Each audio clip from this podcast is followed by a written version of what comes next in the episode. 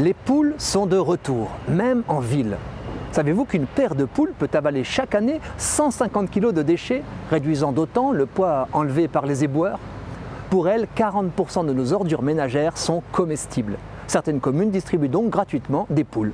Exit chez leurs propriétaires le malaise éprouvé quand un produit tout neuf passe directement du supermarché à la poubelle sans transiter par la case estomac humain car sa date de péremption est trop dépassée la poule transforme les aliments gaspillés en œufs frais. Une bonne pondeuse en pond 250 par an. Mon mode de vie ne me permet plus d'élever des poules et je soupire quand j'ouvre ma poubelle. Ah, comme des poules seraient heureuses. Leur estomac semble invulnérable, mais je ne détaillerai pas ici la complexe digestion des gallinacés.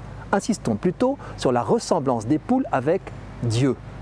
Nul blasphème car Jésus lui-même le dit, Jérusalem, comme j'aurais aimé rassembler tes enfants comme une poule rassemble ses poussins sous son aile. Et vous n'avez pas voulu. Quel cri du Sacré-Cœur Le Christ est un fin observateur de la création. Je me souviens d'une de nos poules qui avait un unique poussin. Un jour qu'il se baladait en quête de verre, un rapace a surgi dans le ciel. Mère poule se réfugia vite sous un arbre toute poule sait d'instinct qu'un oiseau à longue queue avec un cou trapu est dangereux, au contraire d'un oiseau au long cou et à la queue courte, par exemple un canard. Ma poule s'était cachée, mais où était son poussin? J'ai cherché en vain. Approchant de sa mère, toujours blottie, que je croyais déjà endeuillée, j'ai vu vibrer son duvet. Il n'y avait pas un souffle de vent, un mini bec en est sorti, puis une tête, c'était le poussin la poule rassemble ses petits sous elle au point qu'ils semblent ne faire qu'un seul corps, une seule substance. Fondus dans le duvet de leur mère, ils communient.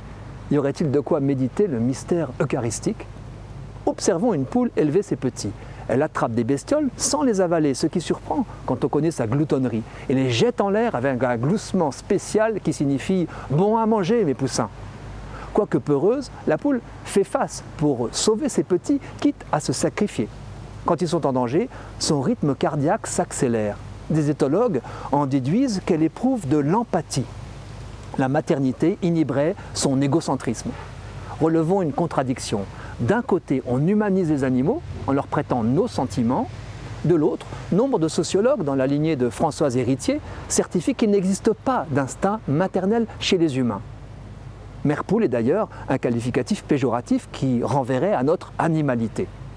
Jésus, lui, assume la comparaison, sans confusion, quand il se désole que le rapace puisse posséder ses poussins chéris qu'il appelait en vain à se mettre sous sa protection.